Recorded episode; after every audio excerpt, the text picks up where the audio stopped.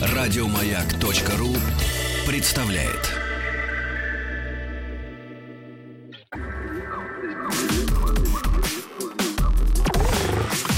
Двадцать два.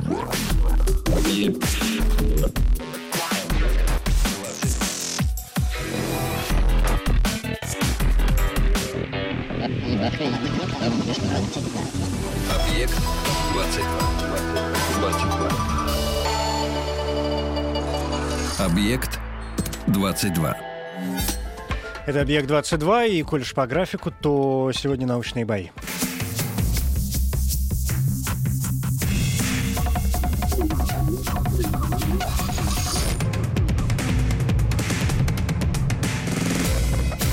Научные бои. Научные бои, второй сезон. Я Евгений Стаховский. Это совместный проект радиостанции «Маяк» и Политехнического музея. Научные бои — это состязание молодых ученых. Первые бои прошли летом 2013 года, и к этому дню в них приняли участие десятки молодых ученых. Многие впервые выступали перед широкой аудиторией. Одна из главных э, задач проекта, одна из главных наших задач — это публичное представление работы. Вторая, не менее важная задача — попытаться рассказать э, просто о сложном, вместо компьютерных презентаций использовать простейший реквизит, если речь идет о боях офлайн. Ну а здесь у нас есть только, только голова и только голос для того, чтобы попытаться рассказать о том, чем ребята занимаются. Сегодня второй сезон, 13-е бои, 30-е бои в эфире «Маяка» в общей сложности. И вот главные действующие лица. Это Анастасия Канасьева, химик, кандидат химических наук, старший научный сотрудник лаборатории хроматографии Института нефтехимического синтеза РАН. Анастасия, здравствуйте. Добрый вечер. И Валерий Ройзен, физик, младший научный сотрудник и аспирант лаборатории компьютерного дизайна материалов МФТИ. Валерий. Добрый вечер. Добрый вечер, да, здравствуйте. Тема сегодняшних боев Долго мы мучились, честно я вам скажу, как это обозвать, чтобы это как-то звучало наиболее объемно и в то же время не, не так объемно, как могло бы быть, но остановились на довольно простом словосочетании и понятном. Решили назвать это просто лекарственные препараты и все. Лекарственные препараты и все. И здесь э, точка. Коротко о правилах. Э, Каждому участнику дается 10 минут для рассказа о его исследовании. Из них первые 5 минут чистого, сольного времени. На следующие 5 минутки уже я подключусь со своими вопросами, которые у меня возникнут за первые 5 минут. В конце каждого выступления оппонент тоже будет иметь возможность задать коллеге какой-либо вопрос. Ключевой момент, еще раз напомню, рассказать по возможности так, чтобы это было понятно не только тем, кто погружен в тему с головой, они и без нас все знают хорошо, а вот для, для меня, для нас, для всех это э, уж как будьте любезны, пожалуйста. О голосовании буквально через 30 секунд. Сначала давайте-ка определимся, кто из вас будет э, выступать первым, а кто вторым. Для этого мы используем генератор случайных чисел, и каждого из вас попрошу назвать любое число от единицы до 100. 33. Давайте 58. Выпало число 1. Значит, я первая. Да. Ну да. Вы, Анастасия, совершенно справедливы. э, Вы ближе, поэтому вы выступаете первый. Вы, Валерий, соответственно, будете вторым. Эта очередность важна как раз для голосования. А, Во-первых, голосовать можно в официальном сообществе радиостанции «Маяк» в ВКонтакте. Там на главной странице прям уже все, фотографии, тема, люди и простой вопрос, кто вам понравился больше, чья тема показалась вам более интересной, чей рассказ более убедительным. И э, победителя я прошу традиционно остаться здесь в студии после уже по окончании боев, чтобы мы глубже могли копнуть. А, СМС-портал 5533. Это короткий номер с мобильных телефонов. На короткий номер 5533 можно присылать также короткие символы. Если вы отдаете свой голос за Анастасию, то присылайте М1. Одна буква, одна цифра, все очень просто. Если э, вам более убедительным покажется Валерий, то присылайте, соответственно, М2. Сколько он будет выступать вторым. Тоже одна буква, одна цифра. В конце подведем итоги, ну и там уж как-нибудь. А Там уж как-нибудь. можно, пока мы не начали? Я Вопрос? воспользуюсь моментом. Нет, не вопрос. Я хочу передать привет своей маме, потому что она большой фанат э, радио, и в частности радио «Маяк», поэтому так получилось, что большую часть своего детства я, э, может быть, не непосредственно слушал, но был вынужден слушать э, радио «Маяк», либо радио «Россию». Вот. И для меня большая неожиданность, что я вообще попал сюда. А уж для мамы-то какая неожиданность. Я думаю, для мамы тоже. Вот, поэтому, пользуясь случаем, я передаю ей привет. Ну, прекрасно. Я думаю, что она знает теперь, как голосовать, если Ну да. что, потому что, ну, группа поддержки совершенно не возбраняется, какие друзья, коллеги, э, безусловно, я понимаю, будут вас поддерживать, и присылайте голоса, чем больше, тем лучше. В конце определим победителя. Вы, Анастасия, желаете тоже что-нибудь сказать перед тем, как мы начнем? Приветы. А, пожа- пожалуйста. Вашей группе поддержки. Да, всей моей группе поддержки. Всех перечислять очень долго будет. Но я думаю, я не понимаю. Надеюсь, что все слушают, знают, что делать. Именно так. Ну и если все слова предварительные, во всяком случае, сказаны, то я думаю, что мы можем э, начинать, если вы готовы. Да, вполне. Научные бои. Анастасия, ваши 10 минут, пожалуйста. Еще раз добрый вечер, уважаемые слушатели. Я химик по узкой специальности хроматографист. Хроматография — это наука о разделении сложных смесей, и одним из основных действующих лиц этой науки является сорбент. А, Это то, э, тот материал, на котором происходит разделение этой, собственно, смеси. А, Но сорбенты могут использоваться не только для разделения. Я вам сегодня расскажу о довольно необычном использовании монолитных сорбентов, которые представляют собой единую полимерную структуру, то есть одну такую огромную молекулу. Расскажу э, об использовании их для повышения биодоступности лекарственных препаратов. Что такое биодоступность? Биодоступность — это то количество препарата, которое при прохождении по пищеварительному тракту о- осталось в организме. А, Если это количество велико, биодоступность препарата велика. Если это количество небольшое, то нужно с этим что-то делать. Большинство современных, ну, может быть, не большинство, но большая часть современных лекарств, она в воде нерастворима. А мы, как известно, больше чем на 90% состоим из воды. С этим нужно что-то делать. Поэтому э, лекарства стараются завернуть в дополнительную упаковку. Один из вариантов этой дополнительной упаковки – это использование монолитов. Они при этом должны обладать определенными свойствами. В частности, они должны быть, э, э, сочи- должны сочетаться с лекарственным препаратом, должны быть биосовместимыми, то есть, собственно, сочетаться с нашим собственным организмом, должны быть нетоксичными, поскольку мы их собираемся глотать, и должны быть стабильными механически, стабильными химически. У нас в желудке э, соляная кислота, и, в общем-то, она довольно сильно воздействует на э, соединения, которые туда попадаются. А, На самом деле в природе существует довольно большое количество веществ, которые удовлетворяют этим требованиям полимерных. Это как органические полимеры, так и неорганические, в частности, полимеры на основе силикогелей и углерода. А, На основе силикогелей существует несколько видов полимеров. Это аэрогели, э, различные ксерогели. Это силикогель, э, полимеры на основе кремния. Они получаются э, в результате процесса, который называется золь-гель-процесс. Отличие у них на последней стадии. Если э, силика- влажный силикогель сушить при обычном давлении, как мы при атмосферном, при котором мы живем, то получится ксерогель, такой плотный материал с довольно мелкими порами, он э, микро- или мезопористый. Если же э, влажный силикогель сушить э, при сверхкритических условиях, то получается так называемый аэрогель. Это очень легкий, очень пористый материал, который э, полностью сохраняет структуру влажного силикогеля. А, И этот материал обладает уникальными свойствами. Например, при попадании в воду гидрофильные аэрогели сразу же полностью э, заполняются водой и при этом теряют э, свою целостность. Они просто разрушаются. Если внутрь такого аэрогеля поместить вещество, э, например, лекарственный препарат, то скорость доставки этого препарата будет э, настолько большой, э, что она превышает скорость доставки этого препарата, например, в виде нанокристаллов того же самого вещества. Э, Однако, если э, взять, например, гидрофобный аэрогель, он уже не так э, сильно реагирует на воду, а ксерогель, более плотный материал, еще медленнее реагирует э, с водой, и э, отдача вещества из этого монолита будет намного медленнее. То есть мы можем регулировать скорость отдачи этого вещества.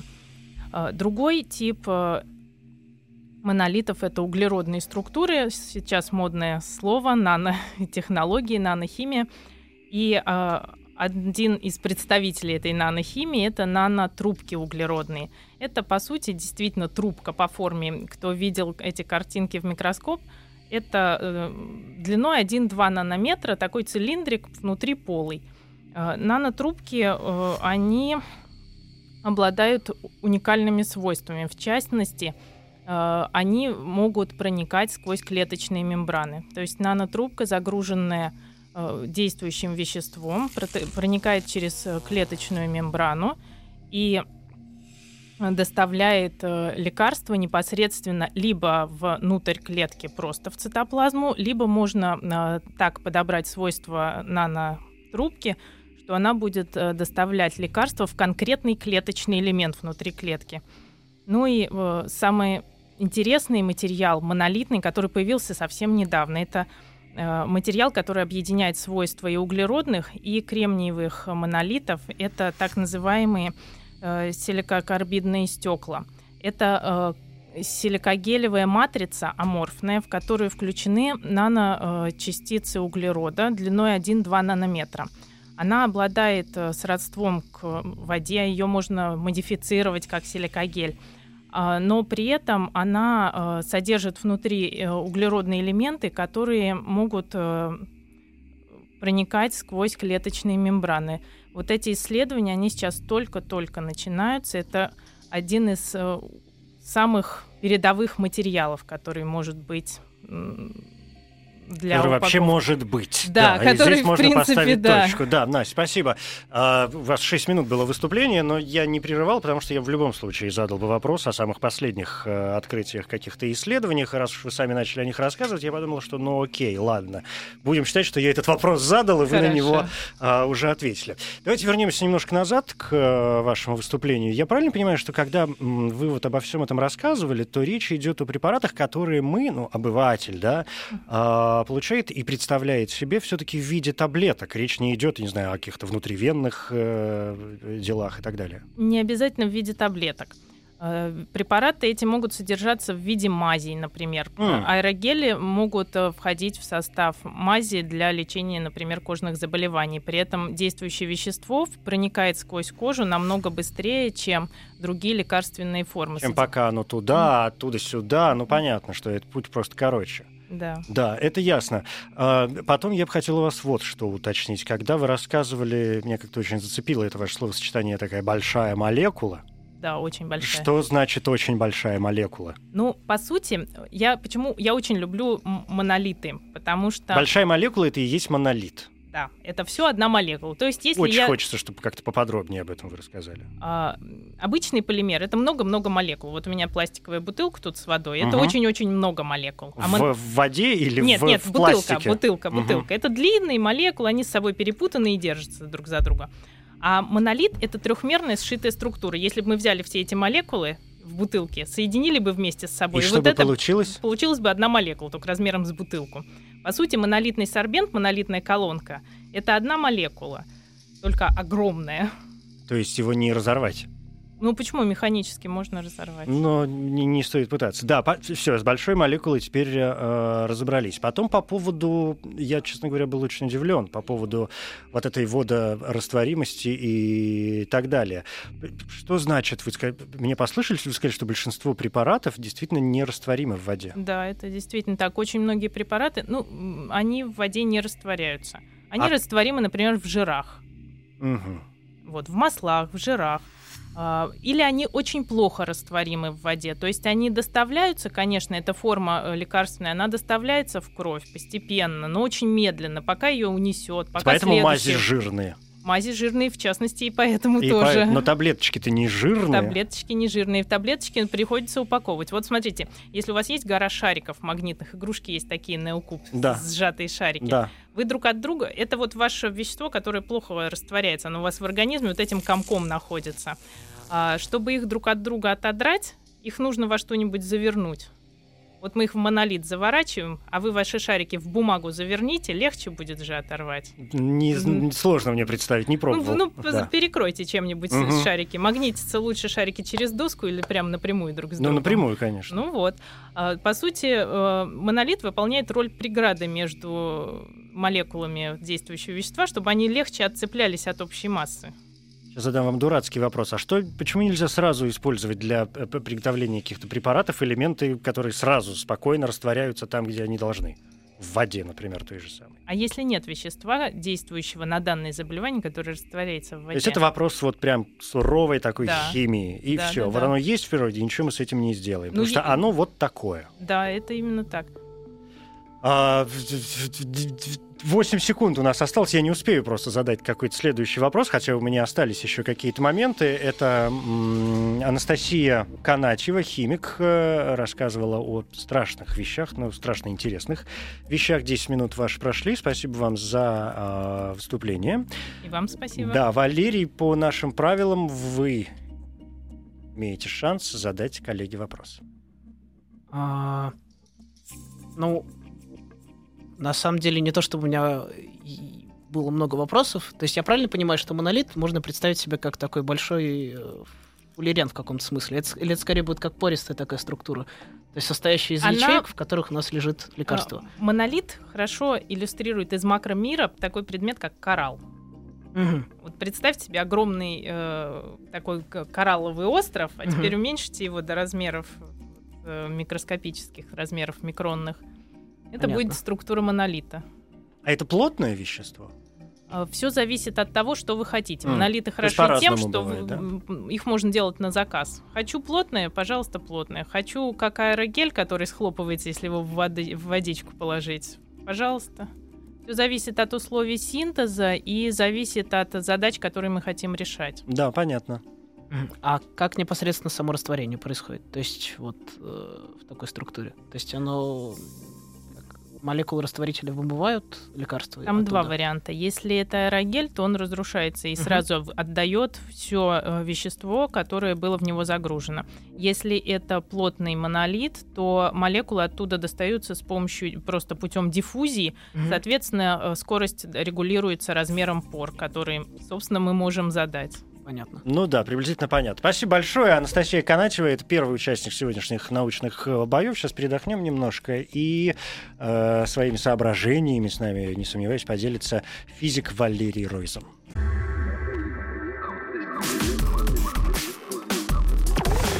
Объект 22.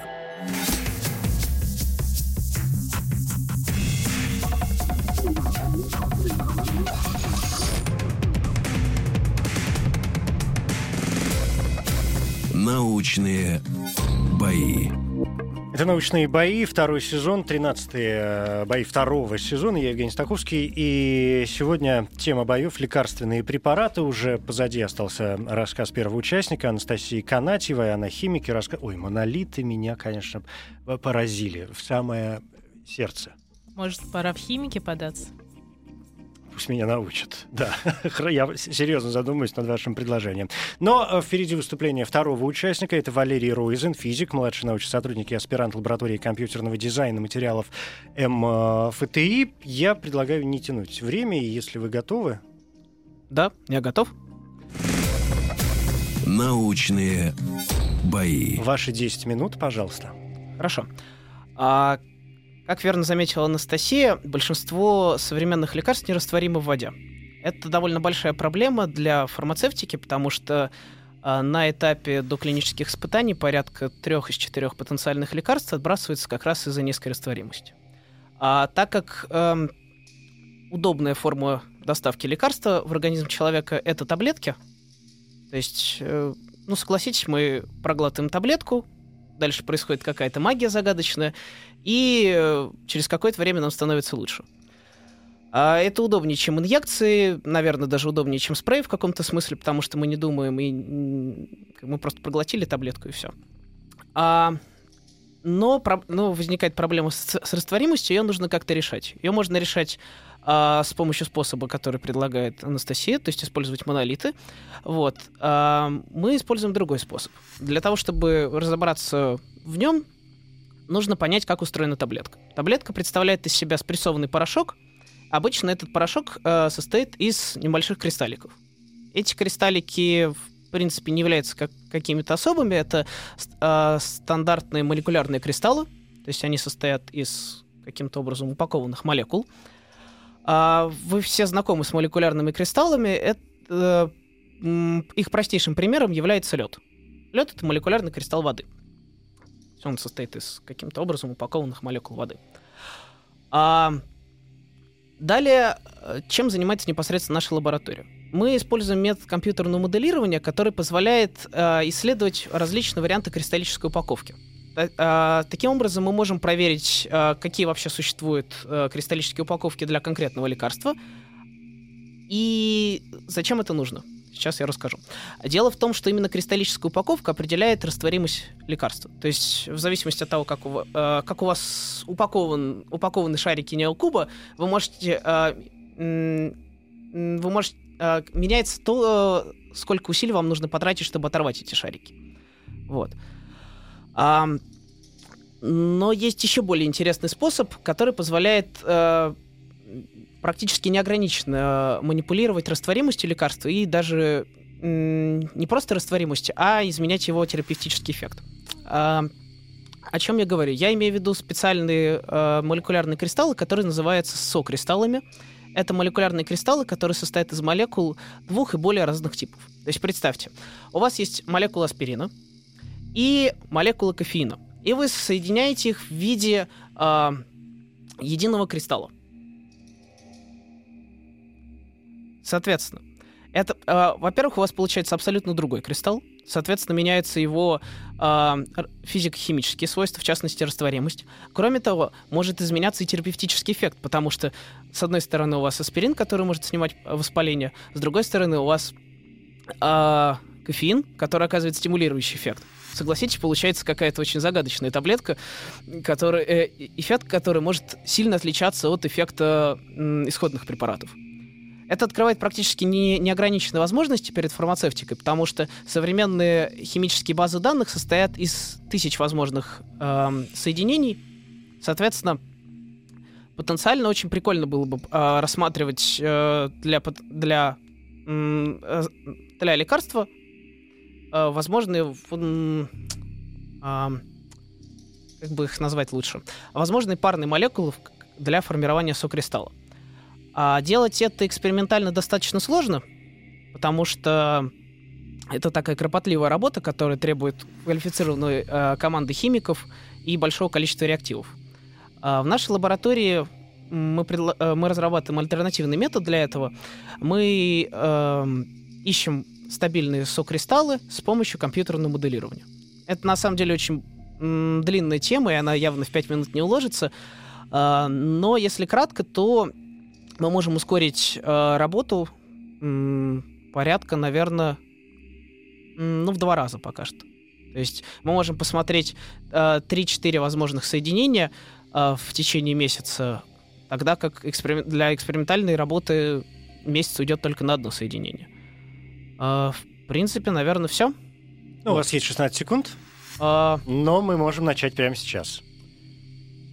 Ну что же, Давайте начнем прямо сейчас. Давайте начнем прямо сейчас. Да, Валерий, спасибо, во-первых, за э, рассказ. У меня, конечно, накопилось некоторое количество вопросов. И первый, мне кажется, очень простой. Когда вы рассказывали о всех вот этих чудесах, э, я правильно понимаю, что это делается в первую очередь э, для того, чтобы именно необходимое количество препарата, там максимально необходимое количество препарата попало туда, куда оно должно попасть? Да. А, смотрите, Евгений, проблема в следующем. Когда мы проглатываем таблетку, так. она должна раствориться в желудочно-кишечном тракте. Хотелось бы. А, соответственно, если она растворяется плохо, Ну, То- мы, Настя нам рассказала, Да-да-да, что в то воде нужна ничего не растворяется. То нужна да. концентрация... э, Хотя там же в крови. кислота, это вроде как не совсем вода. А соленая кислота там, поди разбери, что не растворит только, да. Да, ну сейчас мы разберемся с этим. Так. Ну вот, а нам нужно, чтобы лекарство попало в кровь, и более того, нам нужно, чтобы нужное количество лекарства попало в кровь. То есть, если его будет слишком мало, то оно просто не подействует. Есть очень известный случай с препаратом против вируса иммунодефицита человека под названием ретиновир. Его выпустила одна американская фармацевтическая фирма в 96 году, и через два года, в 98-м, она отозвала всю партию лекарства с рынка, потому что оно внезапно не работало. Ну, как бы, э, если вы представляете себе, что такое разработка лекарства, это долгий процесс, который занимает лет 10, и на всех этапах проверяется, что лекарство работает. А тут внезапно оно почему-то не работает, и пострадали тысячи людей.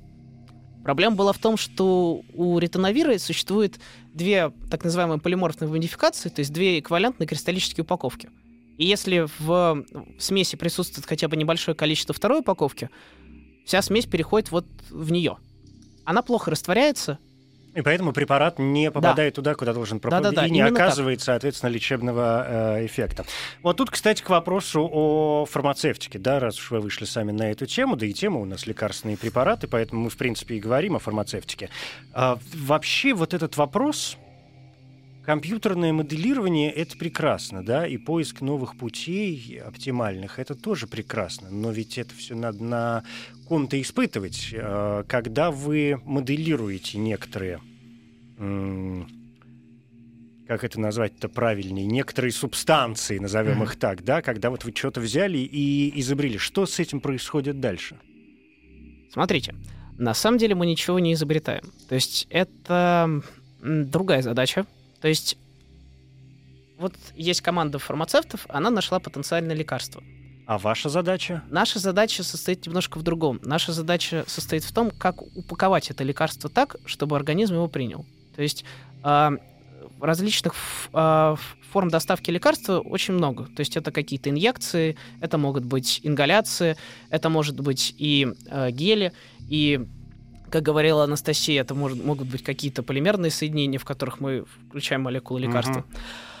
А в нашем случае мы исследуем именно такую классическую таблетированную форму, когда у нас э, есть порошок кристаллический, он спрессован в виде вот Таблетки. таблетки, да. Да, и вам нужно, ну, я приблизительно понял, хотя, честно говоря, не, не до конца. Если вы ничего не изобретаете, а вы ищете путь доставки препарата, то вот вы, э, у вас есть какие-то, не знаю, алгоритмы уже поиска этого пути, и тот путь, который вы предлагаете фармацевтической компании, он самый э, оптимальный, или все-таки какие-то, не знаю, как опыты на живых какие-то проходят или нет? Ну, потому что как понять, действительно то, что вы нашли, то, то, во что вы упаковали, это работает?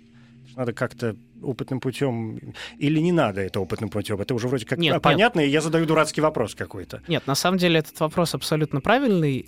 Разумеется, всегда нужна, э, нужна экспериментальная проверка, но основной смысл нашей работы в том, что мы можем направлять эту экспериментальную проверку, потому что обычно это такой очень трудоемкий путь проб и ошибок. То есть э, экспериментаторы должны перебрать огромное число возможных вариантов, и э, наука знает огромное число примеров, когда эти блуждания в темноте приводили к внезапным Ну, открытиям. конечно, да. Вот.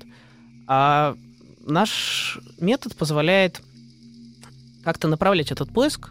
То есть, Ну, то есть сделать меньше ошибок изначально, просчитывать позв- наименьшее там возможное количество вариантов, да? да, да, да. Мгм. И это экономит значительные ресурсы на самом деле. И по сути ам, любая фармацевтическая фирма проводит такую постоянную работу по оптимизации поиска. Это дорого? Разработка... Ну, вот, даже не разработка, а сама стоимость вот этих субстанций, э, оболочек для препаратов. А, это зависит на самом деле. То есть это как бы кажд- каждое соединение имеет свою сложность. М, то есть нет какого-то среднего показателя. да? Нет, я вам могу сказать, сколько стоит разработка нового лекарства и почему, это, э, как бы, почему фармацевтические фирмы заинтересованы вот в подобных методах. Сколько стоит разработка нового лекарства? 2 миллиарда долларов. Прекрасно. То есть, Прекрасно. еще раз, как бы, Я хочу, Да. чтобы вот, вот эта сумма, она как-то была воспринята. Ну, все понимают, 2 миллиарда, миллиарда долларов. да. То Понятно, есть что разработка новой нефтяной недешево. скважины стоит дешевле. Ну, кому нужна нефть? А тут речь идет о жизни. Нефть, вон, 44 рубля стоит. Что с ней сделать? Там, и, все. Но, тем не менее, 10 минут истекли. Спасибо. Это Валерий Ройзен, физик, младший научный сотрудник аспирант-лаборатории компьютерного дизайна материалов МФТИ. Второе выступление в сегодняшних э, научных боях. Наша тема лекарственные препараты. Анастасия.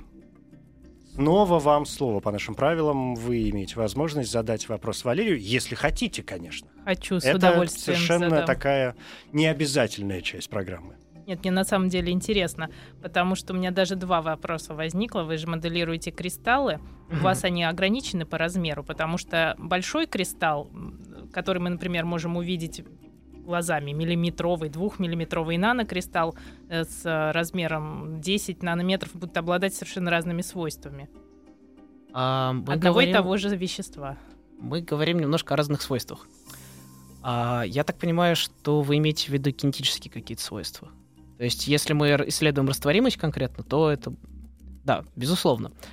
А, но тут есть небольшая хитрость. С точки зрения физики твердого тела, это будет одна и та же структура, потому что у нас же есть какая-то кристаллическая ячейка, то есть небольшой объем, в котором каким-то образом расположены атомы или молекулы, и дальше он много-много раз повторен ну, внутри кристалла. Ну, это идеальный кристалл, да. Ну да, как бы мы моделируем именно такой кристалл. То есть действительно тот, который будет выращен в лаборатории, он будет иметь какие-то дефекты.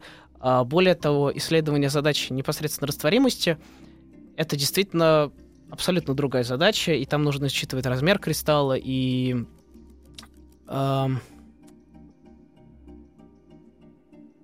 ну я бы, я, я, я, я бы, я бы просто остановился на том, что это действительно другая задача. То есть она очень объемная, она действительно интересная, и м, Ну, то есть, она принципе, требует решения. В принципе, вы моделируете идеальный кристалл без привязки к размеру. Да. В То есть- вакууме. Да, да. Просто знай. а, Конечно, в вакууме, где же еще? Ну А- да, действительно, мы каждый день лекарства в вакууме принимаем. Нет, но это на самом деле не, не очень удачное замечание, потому что когда вы проводите исследование аэрогеля в лаборатории, вы все равно не исследуете то, как он воздействует на организм человека полностью. А, пот- есть- а это происходит уже потом. У нас две Да. секунды. Спасибо большое.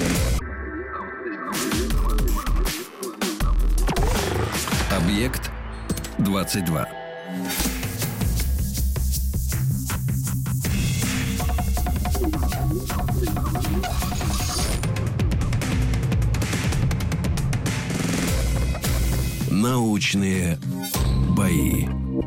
Это «Научные бои», второй сезон, 13-е бои в эфире, 30-е бои в общей сложности, ну так уже за два сезона. Сегодняшняя тема — лекарственные препараты, и два участника, химик Анастасия Канатьева и физик Валерий Ройзен. Я бы с большим удовольствием вкратце в двух словах повторил бы, о чем они говорит, э, говорили, но боюсь, что у меня в двух словах точно не получится сегодня, поэтому с чистой совестью снимаю с себя эту ответственность. Но не снимаю с себя ответственности за напоминание о голосовании, потому что именно вы решаете, кто из сегодняшних участников победит в научных э, боях. Для этого есть два способа. Во-первых, смс-портал, короткий номер 5533. Если вы голосуете за Анастасию, химика, она выступала первой, присылайте короткий символ М1. Одна буква, одна цифра. Если Валерий, физик, вам показался более убедительным, более интересным, то присылайте М2 на этот же короткий номер 5533. Ну и официальное сообщество радиостанции «Маяк» ВКонтакте. Там прямо на главной странице тема «Лекарственные препараты, научные бои, два имени». Простой вопрос, кто из участников вам понравился больше и возможность для голосования. Ну что, традиционно минут пять, наверное, у нас еще есть. Думаю, что за это время каждый может определиться со своим выбором, и через это время, через пять где-то приблизительно минут, я уже подведу итоги и объявлю сегодняшнего победителя 13-х научных боев второго сезона.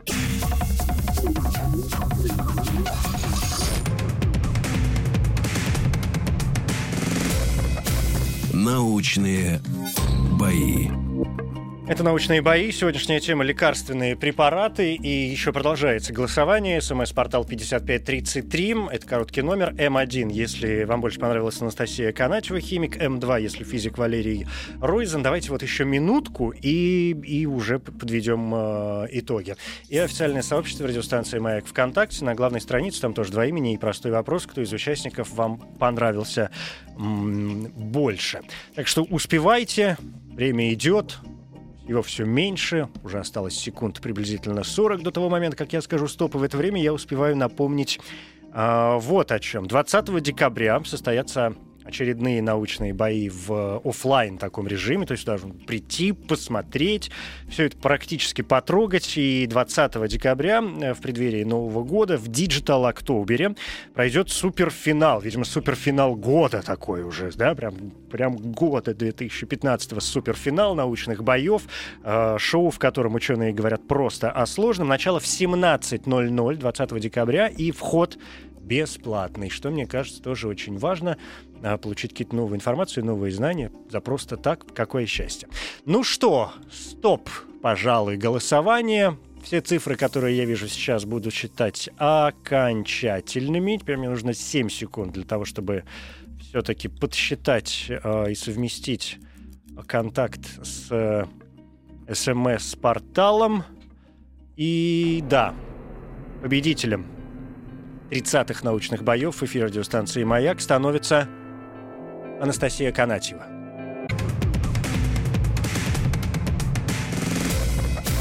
Научные бои. Это «Научные бои», второй сезон, 13 бои. Я Евгений Стаховский. И, ну что, для начала повторю, что победителем сегодняшних э, научных боев стала Анастасия Канатьева, химик, кандидат химических наук, старший научный сотрудник лаборатории хроматографии Института нефтехимического синтеза Российской Академии Наук. Анастасия, я вас поздравляю, во-первых. Спасибо. Да, с э, победой. Валерий, Я присоединяюсь к поздравлениям. Спасибо вам за это большое. Ну, коротко, традиционно, может быть, о плюсах и минусах с моей стороны. А, ну, минусов не, не моих. Они всем известны, у меня плюсы по на иди, но сейчас не об этом речь. А, мне показалось, что, Настя, вы были более уверены в своем а, рассказе.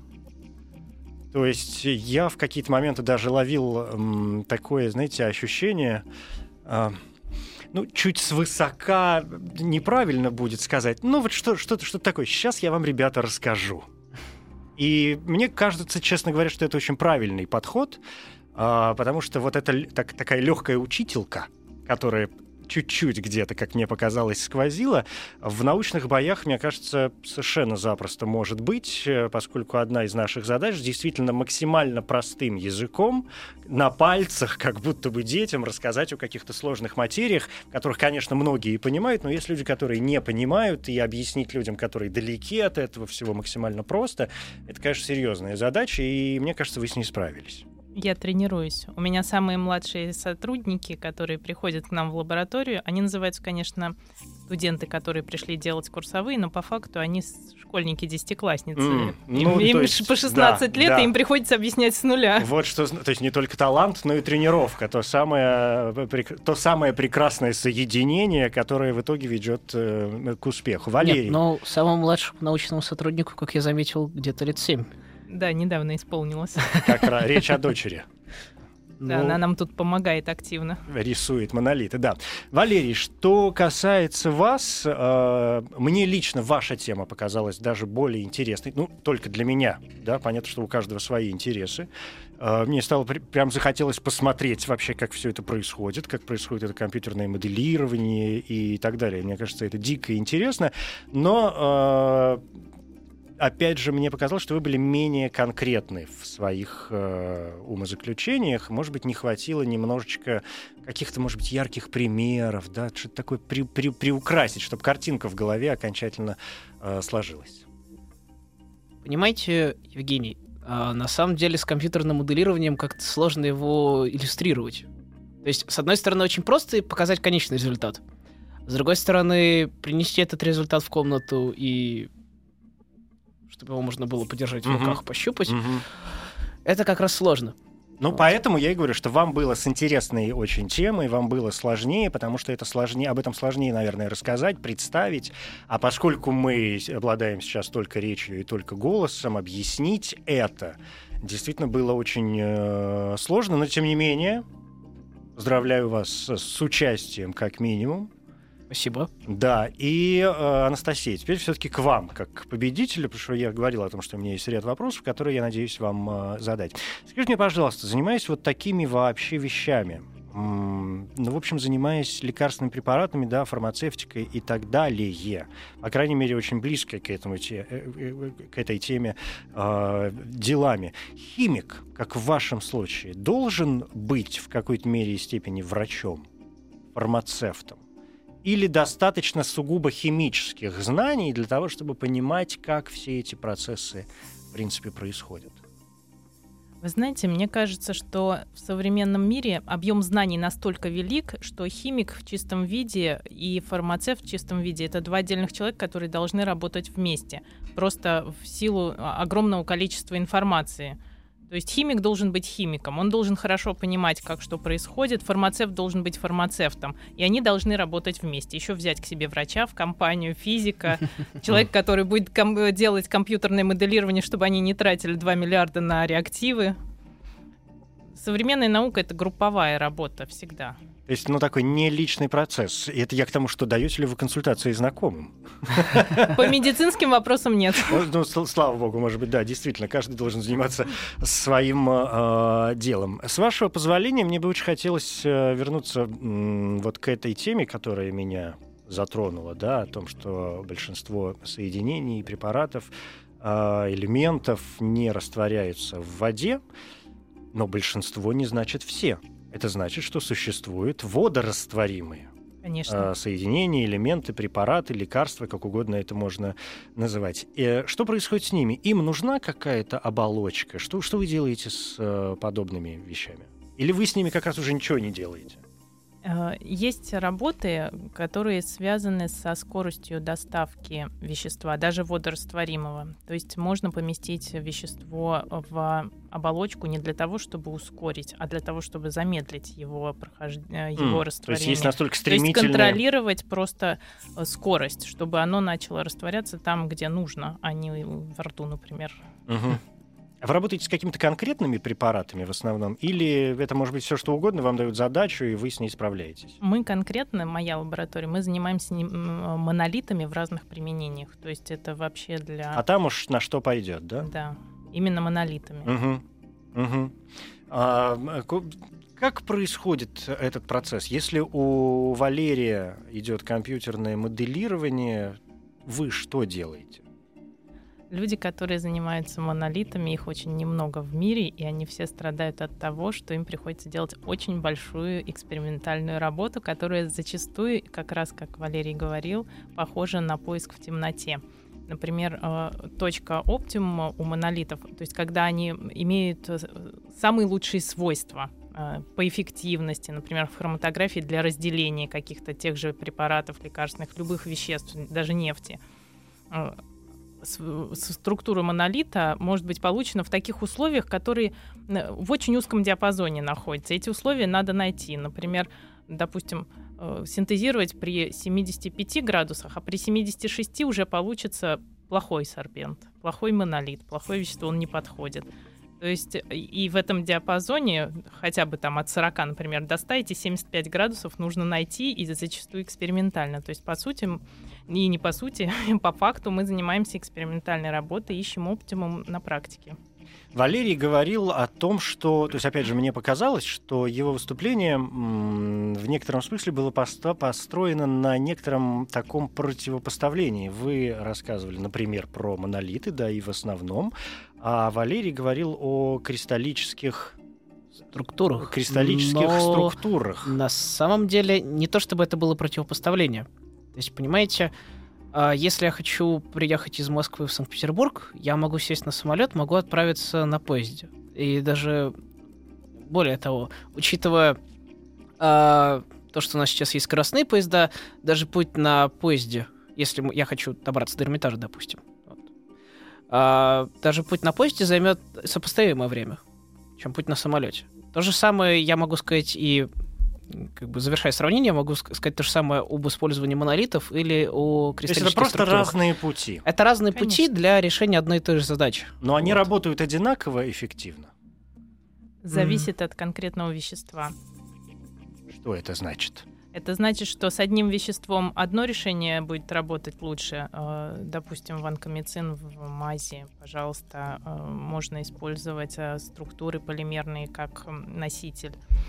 А с каким-то другим веществом они не подходят. Не, не удается подобрать полимер, не удается подобрать условия синтеза этого полимера. Нужно идти по, другим, по другому пути. Количество вещества лекарственного, например, влияет на, ам, на, на необходимость вот этой оболочки. Конечно, чем больше вам нужно доставить вещества, тем э, острее стоит вопрос о том, как, собственно, это сделать. Оболочки будет больше. А, Нужно его равномерно распределить по оболочке.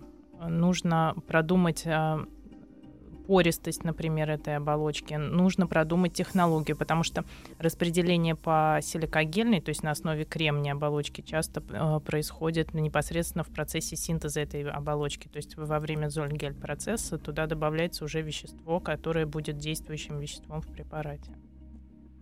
Да, это понятно. А, Я путаюсь вот в чем. Поскольку мы говорим о лекарственных э, препаратах, и ваше выступление, и выступление Валерия, а, в общем, практически, да, ну, при- на приблизительно одну и ту же тему, иначе бы мы не объединяли ее в одну большую тему, но я все время задавался каким-то таким, знаете, тоже вот совершенно дурацким вопросом. При этом вы химик, а, а- а вы физик. Да, и какое мы вообще отношение к этому имеем? Нет, какое Нет? вы имеете отношение, как раз совершенно понятно. Другое дело, а, это опять к вопросу о распределении ролей. Да, Анастасия сказала о том, что всегда это какая-то групповая а, работа, и многие люди разных специальностей, профессий участвуют э, в этом процессе. Но причем здесь химия, я приблизительно могу понять. Ну да, надо смешать вот это, вот это и вот это, и мы получим нечто, что потом в организме человека тоже там преобразуется вот в это, и будет некий эффект. Мгм. А, что тут делает физика? Такая чистая физика. Физика химию спасает, реактивы мне экономит. Понимаете, в чем дело? А, как бы сказать, физика же с чем работает обычно? Такая теоретическая. Это какие-то уравнения.